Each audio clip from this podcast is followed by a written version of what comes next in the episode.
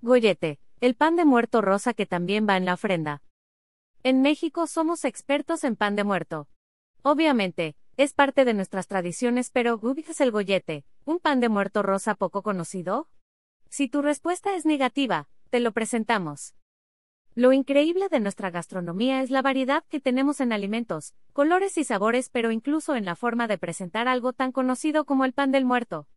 De todas las presentaciones, probablemente esta sea la que te va a sorprender.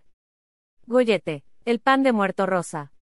De acuerdo con Larus Cocina, el goyete tiene un origen poblano, y es una rosca aromatizada con canela y naranja. Su textura es parecida a la de una galleta, espolvoreado con azúcar de color rosa que simboliza la sangre entregada en los sacrificios hechos durante la época prehispánica. También puedes conocerlo bajo el nombre de rodeo, y es común que lo encontremos en panaderías del sur de la CDMX, específicamente en las zonas de Tláhuac, Xochimilco y Milpa Alta. El saborcito de del gollete es dulce pero también un poco ácido. Aunque el pan de muerto tradicional es precisamente una de las piezas centrales en la ofrenda del Día de Muertos, junto con las flores de cempasúchil, velas, sal, agua, tamales, etc., los golletes también pueden colocarse en el altar. Sin embargo, es probable que no los veas sobre la mesa sino encima de las cañas. Y es que el gollete simboliza el cráneo que componen un tzompantli, es decir, un conjunto de cráneos humanos colocados como altar. Haz que es tarea que sobresalgan del resto de los elementos colocados.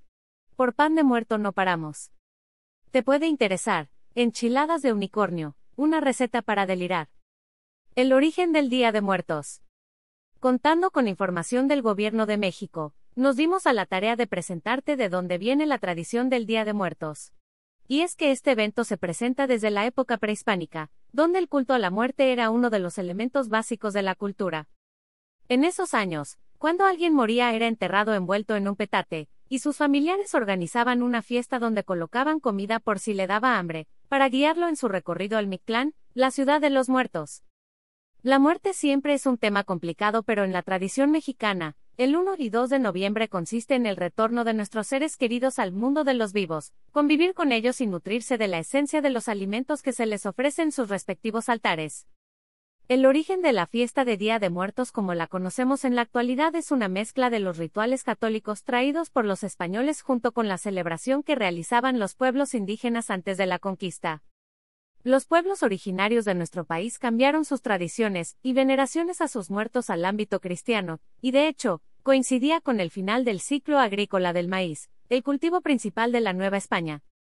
Cada año, las familias mexicanas hacemos nuestros altares para los muertos, compuestos de los elementos que no pueden faltar, como las flores, calaveritas de azúcar o veladoras, pero también de aquellas cosas que nuestros seres queridos que nos dejaron, apreciaban, por ejemplo, su platillo favorito.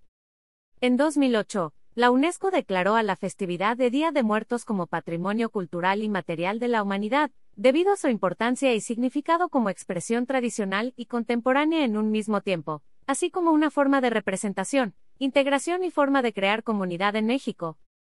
Te puede interesar calaveritas, dulces y más en la Feria del Alfeñique 2022 en Toluca, así como el gollete, es un pan de muerto rosa poco conocido. También existen muchísimos tipos de este alimento para celebrar el Día de Muertos.